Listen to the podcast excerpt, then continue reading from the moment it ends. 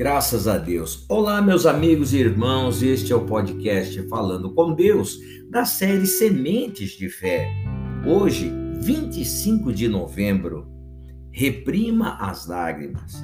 Assim diz o Senhor: reprime a tua voz de choro e as lágrimas de teus olhos, porque há recompensa para as tuas obras. Jeremias capítulo 31, verso 16. Meus irmãos, chorar não resolve nada. Se chorar resolvesse alguma coisa, este mundo seria uma maravilha. Se Deus recompensasse o choro de alguém, não haveria mais problema algum no mundo. Quem nunca chorou? Quem nunca encheu de lágrimas o travesseiro? E quantas vezes chorar resolveu alguma coisa, meus irmãos? Porque Deus ouviria o choro de uns e não ouviria o choro de outros. Ele seria injusto se fizesse tal coisa. Deus não é injusto. Haverá recompensa para suas obras, obras de justiça, obras de fé, de obediência. Seu choro não vai mover a mão de Deus, mas a sua fé vai. Deus é espírito, a comunicação com ele é estritamente espiritual, feita por meio da fé, da convicção. A sinceridade vale mais do que um caminhão de lágrimas, meus irmãos um coração contrito, arrependido, é mais valioso do que o choro convulsivo, meu irmão. Claro que em momentos de aflição podemos chorar, pois somos humanos e temos sentimentos, é claro. No entanto, você deve ter consciência de que quer, quer chore, quer não, o que move a mão de Deus na sua direção é a sua fé, não as suas lágrimas. Sem fé, as lágrimas são inúteis. Mas sabemos que suas obras terão recompensa e tendo de Deus a ordem para reprimir a voz de choro, levante-se e parta para a guerra, meu irmão, minha irmã. Não perca mais tempo com esse chororô aí. Vamos orar, Pai. Deus abençoe, guarde e proteja esta minha irmã, este meu irmão que chora.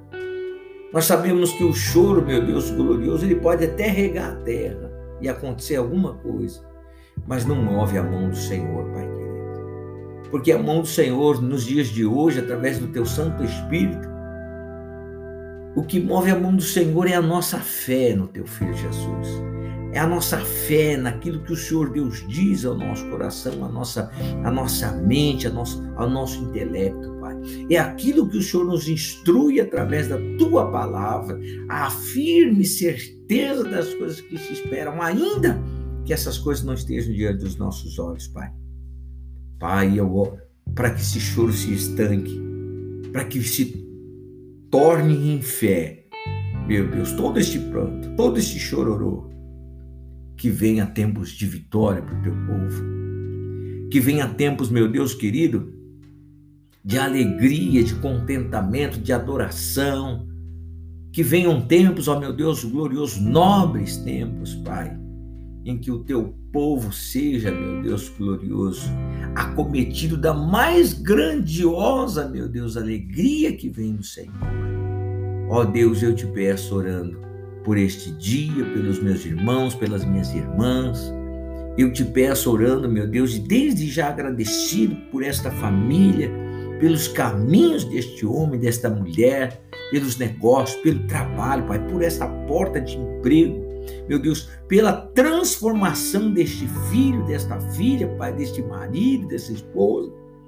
Eu oro pedindo, meu Deus glorioso, por essa porta de emprego aberta, Pai.